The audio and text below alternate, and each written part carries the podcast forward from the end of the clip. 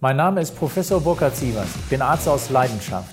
Aber als Arzt einer großen Klinik und in meiner Praxis sehe ich täglich kranke Patienten, aber auch die Krankheiten des Gesundheitssystems. Daran muss sich was ändern. Podcast Sievers Sprechrunde, der gesundheitspolitische Talk. Thema heute. Aktuell stellt uns das Coronavirus und die Covid-19-Infektion vor erneute große Herausforderungen. Insbesondere die Berufsgruppen, die gerade sehr dringend gebraucht werden, wie Ärzte, Pflegepersonal, Feuerwehr, Rettungsdienste etc., ähm, sind jetzt sehr gefragt. Auf der anderen Seite werden Schulen und Kindergärten geschlossen. Ich frage nach bei Frau Dr. Anna Häsner, Ärztin für innere Medizin und Mutter von drei Kindern. Wie trifft sie die aktuelle Situation? Sie trifft uns ähm, ganz akut, wie Sie schon sagten. Ich habe drei Kinder, eins in der Schule und zwei im Kindergarten. Die sind auf ähm, Betreuung angewiesen. Die können nicht alleine zu Hause bleiben.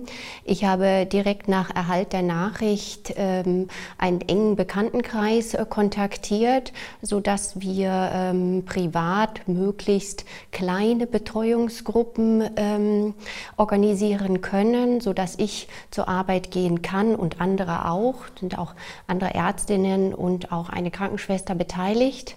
Ähm, wir versuchen, diese Gruppen klein zu halten. Es geht ja gerade darum, dass man jetzt die Ausbreitung des Virus verlangsamt. Und wir versuchen natürlich ähm, ganz explizit die Großeltern, die möglicherweise Immungeschwächten aus der Betreuung rauszuhalten. Denn Sie haben ja die Situation, dass Sie natürlich einer Berufsgruppe angehören, die jetzt äh, gefragt ist. Sie können nicht zu Hause bleiben und sich um Ihre Kinder kümmern. Sie können auch keine Homeoffice-Arbeiten machen und sich dort zurückziehen. Sie sind ja im Krankenhaus, in der Klinik gefragt, um eben auch den Ansturm der Patienten, der noch erwartet wird und aktuell schon da ist, zu handeln.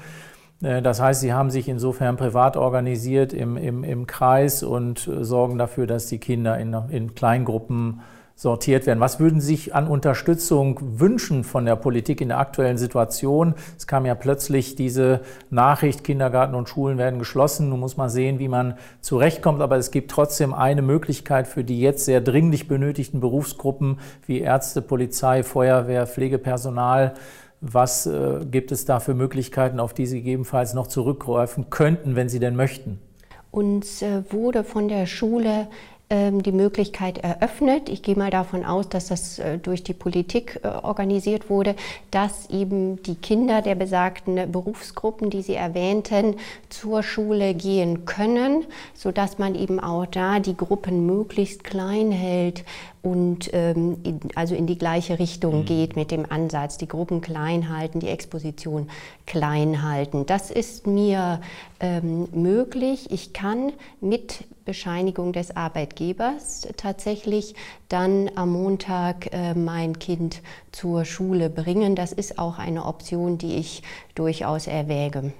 Das ist eine Möglichkeit, damit eben die Berufe, die gerade jetzt dringlich benötigt werden, auch äh, frei sind, um arbeiten gehen zu können und nicht noch irgendwie familiäre Schwierigkeiten haben, sich jetzt um die Betreuung ihrer Kinder zu kümmern. Sicherlich eine schwierige Situation, insbesondere aber natürlich für die, die nicht zu diesen dringlichen Berufen gehören. Denn da ist, glaube ich, ein guter Tipp von Ihnen oder das machen sicherlich auch viele, dass Sie sich in entsprechenden Gruppen und Netzwerken formieren, um die Betreuung jetzt äh, entsprechend sicherzustellen. Richtig. Denn ähm, das ist ja von den Medien vielfach auch schon berichtet worden, man soll hier nicht auf die Großeltern zurückgreifen. Ne? Denn all diese Maßnahmen führen wir ja durch, um die ältere Generation, also um die Großeltern unserer Kinder vor dem Virus zu schützen. Das genau. steckt dahinter und das versuchen wir umzusetzen. Und natürlich äh, gibt es äh, Menschen, die zur Arbeit müssen, die nicht zu den Berufsgruppen gehören. Und ähm, ich gehe mal davon aus, dass die sich ähnlich versuchen zu organisieren. Also aktuell gefragt, individuelle Lösungen, Netzwerke bilden, äh, Freunde, Bekannte mit involvieren, aber natürlich aufpassen auf die Risikogruppen, die entweder viele Grunderkrankungen, Vorerkrankungen haben, immungeschwächt sind ja. oder aber ältere Menschen, wo man natürlich vermeiden möchte, dass das Virus diese äh, Gruppe befällt, weil die eben einen schlechten äh, äh Weg haben, ein schlechteres Outcome haben und auch deutlich äh, heftiger und stärker und schwerer erkranken als andere. Vielen Dank für das Gespräch, Frau Essler.